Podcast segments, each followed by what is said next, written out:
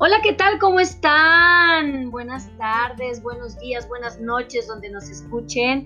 Bueno, pues hoy estoy muy, muy, realmente muy contenta porque tenemos una invitada divina.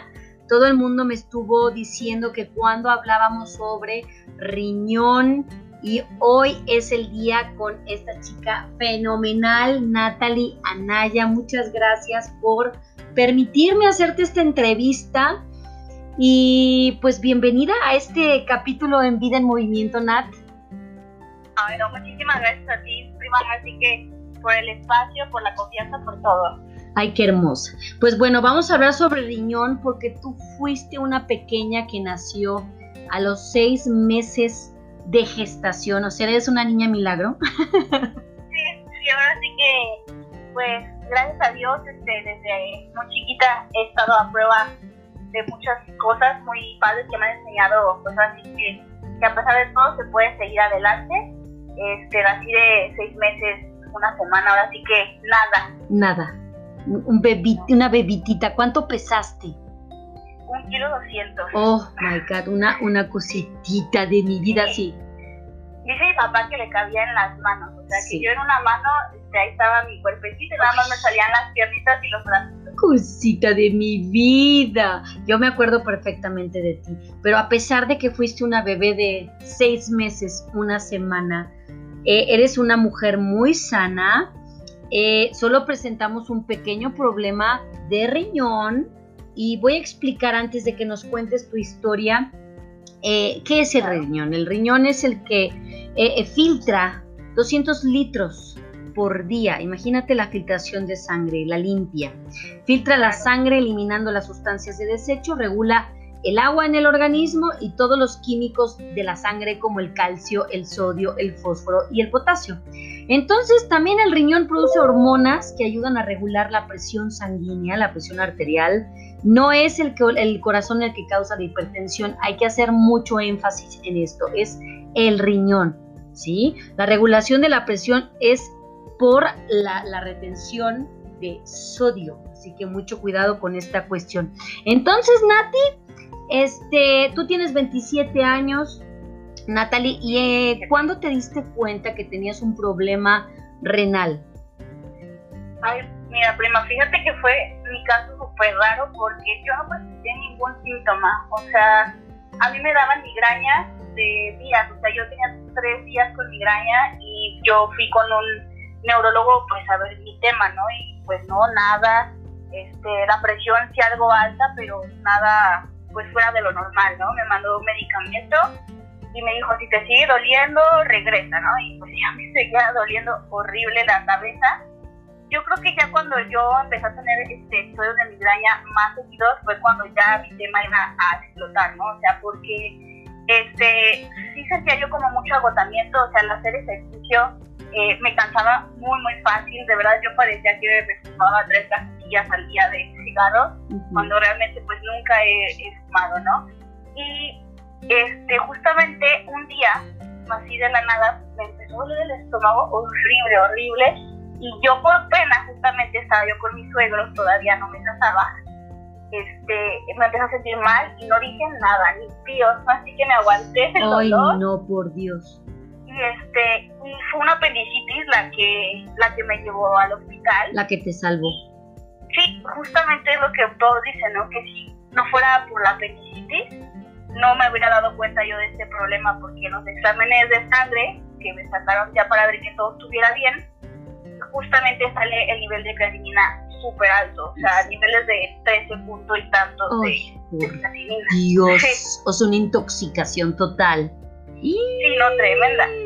Dios. Si yo no estuviera, o sea, ido al hospital por la cuestión de lo del apéndice, hubiera ya presentado yo síntomas, pero fuertes al respecto.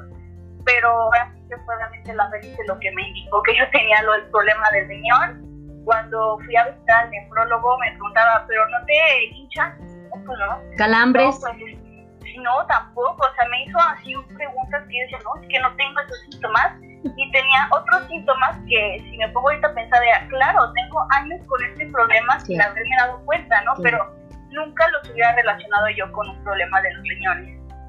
Ahora, yo quiero hacer esta pequeña aclaración respecto a esto. Muchas personas sí efectivamente se van porque si hay diabetes mellitus, si tienes hipertensión arterial, si tienes gota, si tienes una enfermedad poliquística, si tomas muchos analgésicos, si tienes cierta edad, cierto peso, infecciones, eh, piedras, etcétera, etcétera. Y, todo el mundo se va por ese rollo de que, ah, pues es el riñón. Pero efectivamente, tú presentabas una causa ya de, eh, de intoxicación. Tu riñón es más, era más pequeño, ¿cierto?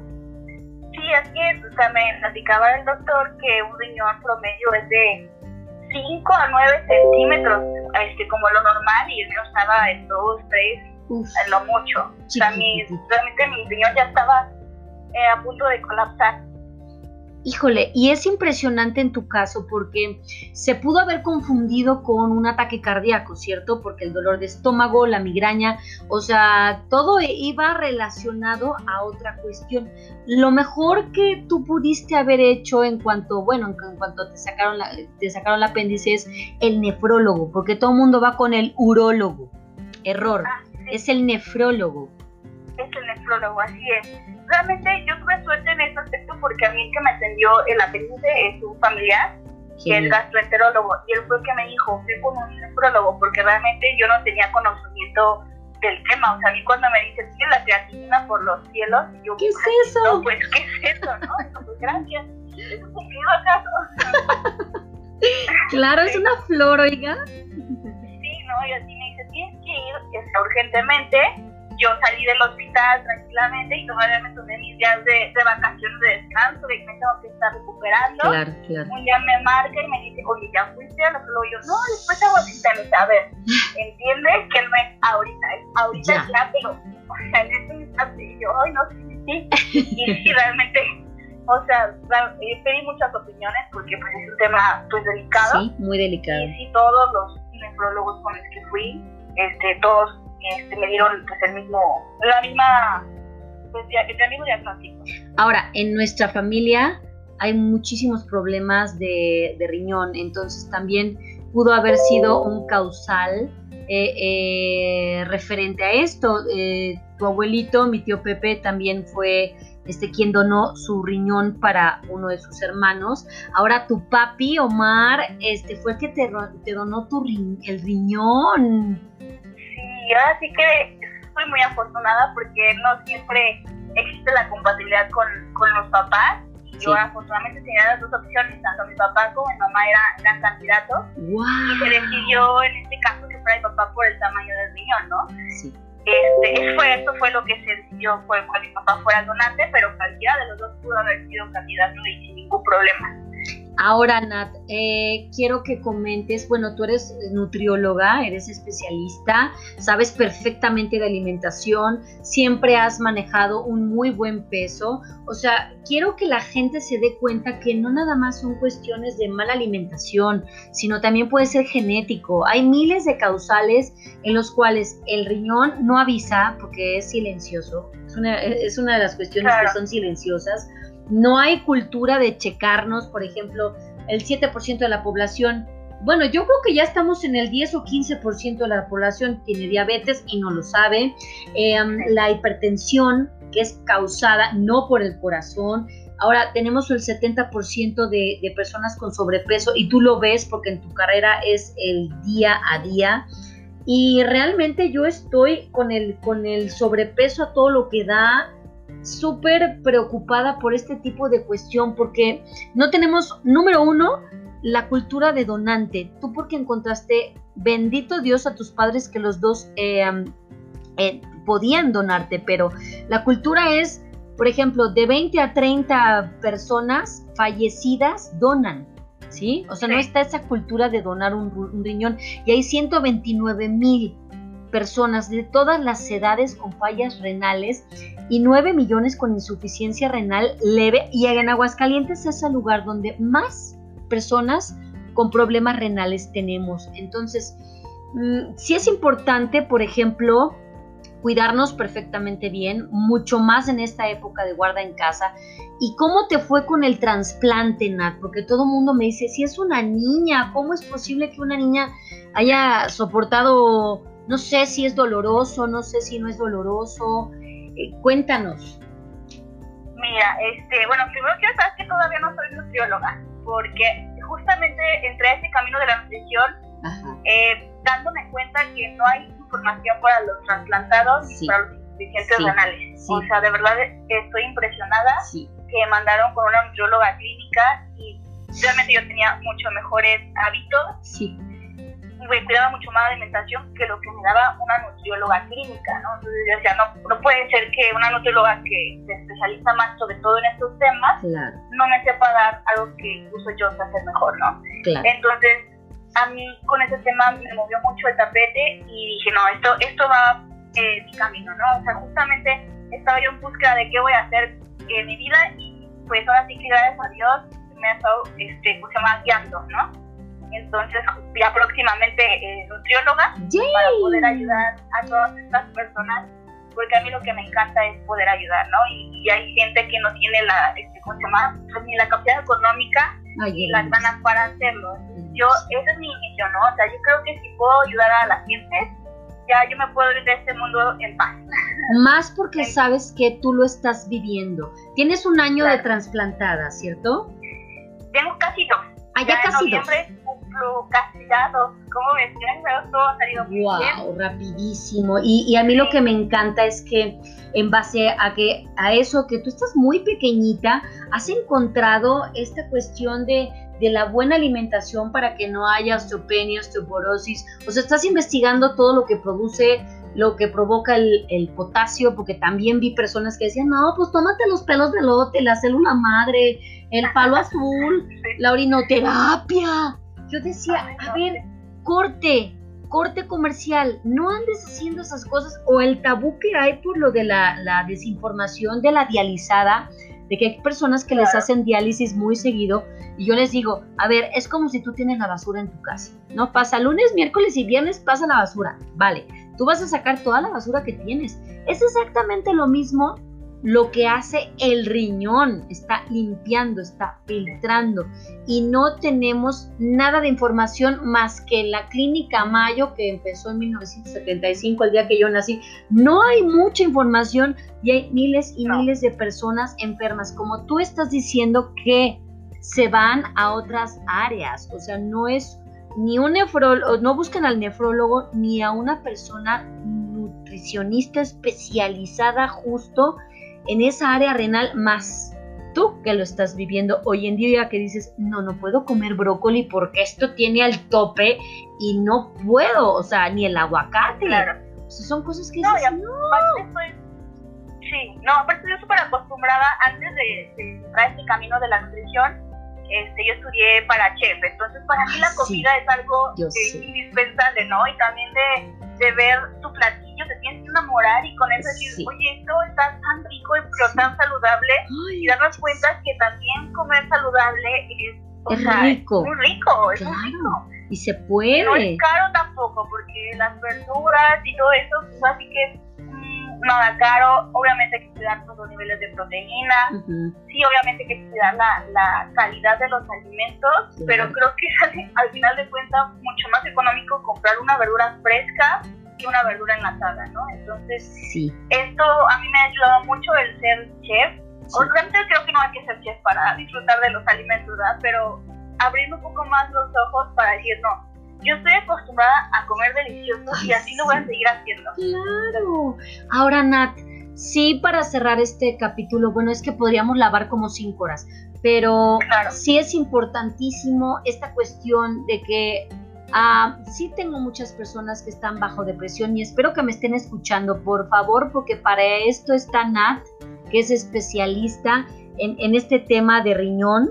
Escuchen bien el cómo deben de cuidarse y no tomarlo a la ligera porque se sienten perfectamente bien. Ya tienen un riñoncito que es prestado y cuando tú lo recibes de una persona que está viva, puedes vivir normal 30, 40, 50 años sin problema. Eso es lo que eh, eh, eh, estima de los médicos. Entonces, tú vas a saber tu excelente alimentación, tu excelente estado anímico y ahora ya estás haciendo ejercicio, Nati. Y, realmente una niña, porque eres una chiquita de 27 años, tan enfocada, tan centrada, más que mis pacientes que ya están rucos, que espero que me estén escuchando, canijos, este, en esta cuestión de cuidarte porque quieres ser feliz, sana, bien, completa, ¿no? Pues justamente lo que me estabas preguntando anteriormente, cómo, cómo llevé lo de mi trasplante, pues realmente sí es un shock, o sea, porque mm, pues no es como que esté joven o esté vieja, o sea, creo que es irrelevante, ¿no? El, el tener que cambiar tu estilo de vida, por ejemplo, la semana pasada le detectaron a mi abuelito de 84 años insuficiencia renal. Por su edad candidato para trasplante, ¿no? Entonces ir a las hemodiálisis y todo eso, claro que él estaba en shock porque él sigue siendo una persona súper productiva, ¿no? Entonces, sí, el que te digan que tienes una insuficiencia renal es, algo pues, bastante, sí, muy fuerte, porque pues sabes que tu vida ya no es la misma. Pero creo que eso es importante saberlo, me lo dijo mi papá, sin saber nada del Señor, ni, ser psicólogo, ni nada, él me lo dijo. O sea, un día más es un día menos de dolor, y un día más es un día más también positivo. O sea, de verdad, al principio no lo entendí, porque creo que todos pasamos por ese proceso de decir, no, o sea, pero ¿por qué a mí? O sea, si yo soy tan buena persona, si yo soy súper responsable, claro. puede haber situaciones por las puedes decir, ¿por qué a mí, no? Sí. Para mí mi fortaleza pues siempre ha sido, soy yo católica y a mí siempre me ha dado muchísima fuerza Dios, así que yo me agarré de la mano de Él desde el día uno de este proceso. Este, lo más triste yo creo para el paciente con trasplante es saber que le estás quitando un órgano vital a una persona, ¿no? En este caso, que es tu familia, para mi papá, imagínate, darle un órgano vital a mi papá, para mí fue un shock tremendo, ¿no? Sí, claro. Este, yo dije, no, pero es que de mí no depende nadie, ¿no? Mi papá sí. tiene una familia, tiene muchas cosas que lo necesitan en esta tierra, ¿no? Entonces yo decía, ay, no, Diosito, por favor, si alguien se tiene que ir, que sea yo. Eres una hermosa, te adoro. Sí, no, o sea, para mí ese fue el shock más grande, ¿no? Ya pasando ese, ese proceso de decir, bueno, mi papá me lo está dando con tanto amor que así lo voy a recibir, o sea, con ese amor, así lo recibo, ¿no? Y gracias a Dios todo salió bien. Desde el día uno, o sea, por lo general tarda un poco el riñón en, en activarse, ¿no? En funcionar. Sí, Desde ese mismo día empezó a funcionar el riñón que me, que me regalaron. ¡Ay, qué cosa!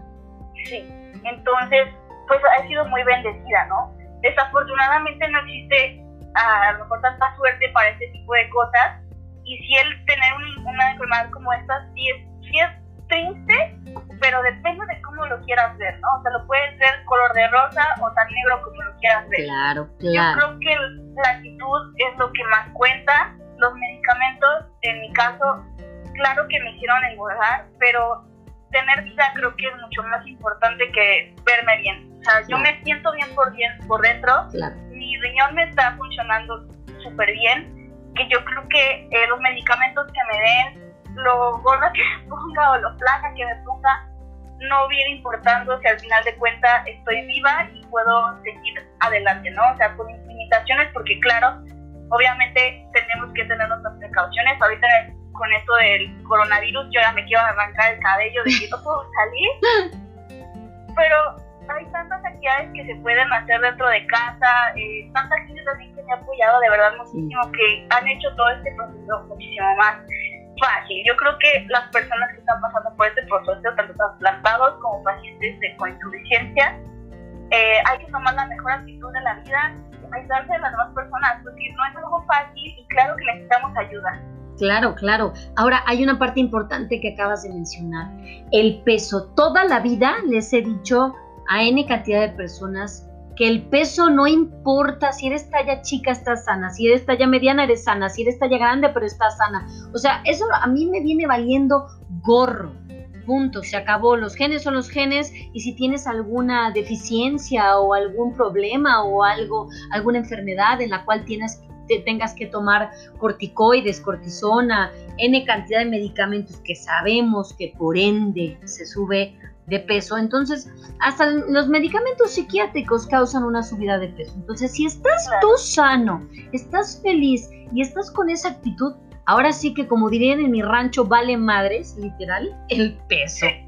Ya. Sí, yo creo que ya lo dejas a un lado, ¿no? O sea, mucha gente sana es muy respetable que se quiera ver bien, qué padre, qué bueno, qué bueno que tengas la oportunidad, pero ya cuando eh, tienes una experiencia como esas que realmente tu vida está en juego, o sea, realmente, no, bueno, no un poco de que hay cualquier cosa y la pierdo, no, sino que me dices que tienes que tener mucho más cuidado, creo que ya tu aspecto físico viene a un súper segundo plano. Sí, claro. Ahora, definitivamente vamos al hoyo y los gusanos se van a encargar de eso. ¿Para qué quieres estar? Los años pasan y la piel cuelga y los años...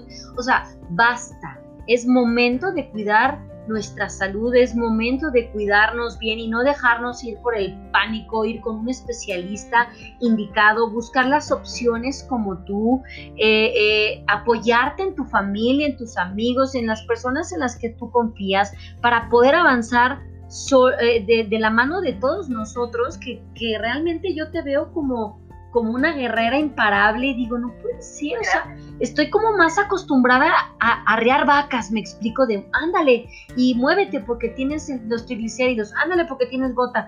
Y tú por sí sola, o sea, buscas las soluciones y las alternativas. Entonces, pues realmente yo quiero felicitarte Nat, por, por esta, porque eres una guerrera de nacimiento desde los seis meses, eres una guerreraza de vida, eres una mujer increíble. Eh, sí, hay que probar esos productos que, haces deliciosos. La chefcita, como diría nuestra prima Eli.